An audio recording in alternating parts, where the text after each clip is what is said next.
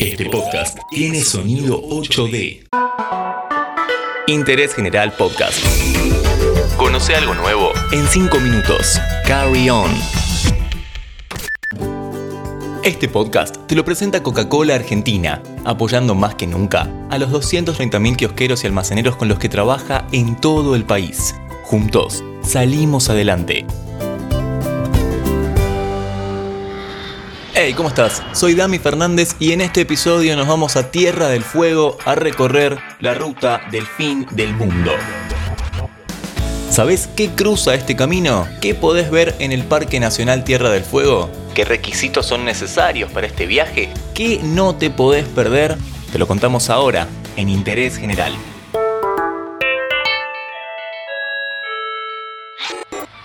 Estamos transitando la Ruta Nacional 3. Increíblemente este camino comienza en La Matanza y termina en Ushuaia.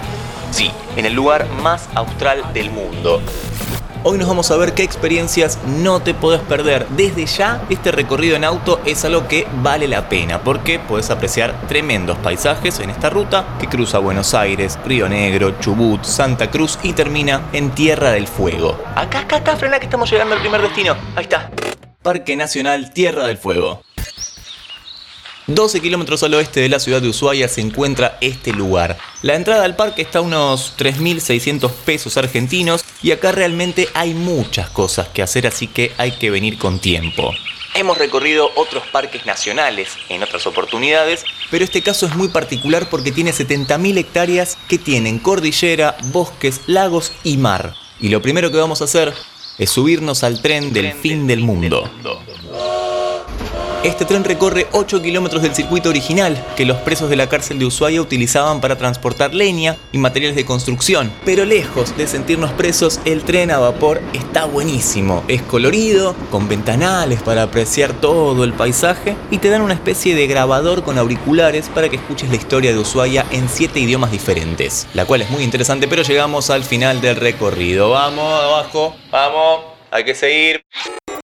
Seguimos recorriendo el Parque Nacional de Tierra del Fuego porque tiene muchos senderos. Por ejemplo, el que recorre el bosque subantártico y toca con la costa del canal de Beagle. Pero ahí vamos a ir en un ratito, tranqui.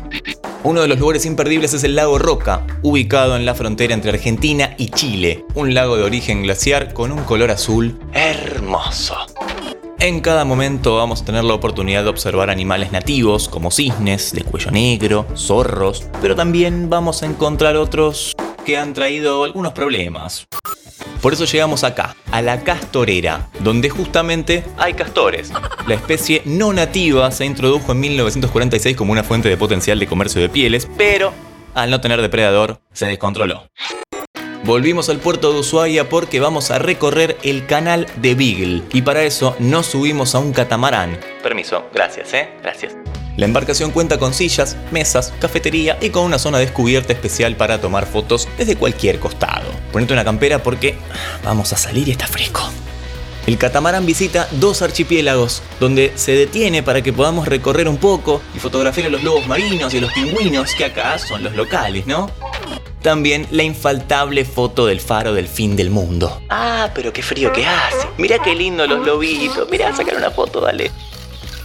Nos queda una infaltable y te cuento que este podcast te lo presenta Coca-Cola Argentina, apoyando más que nunca a los 230.000 kiosqueros y almaceneros con los que trabaja en todo el país. Juntos salimos adelante.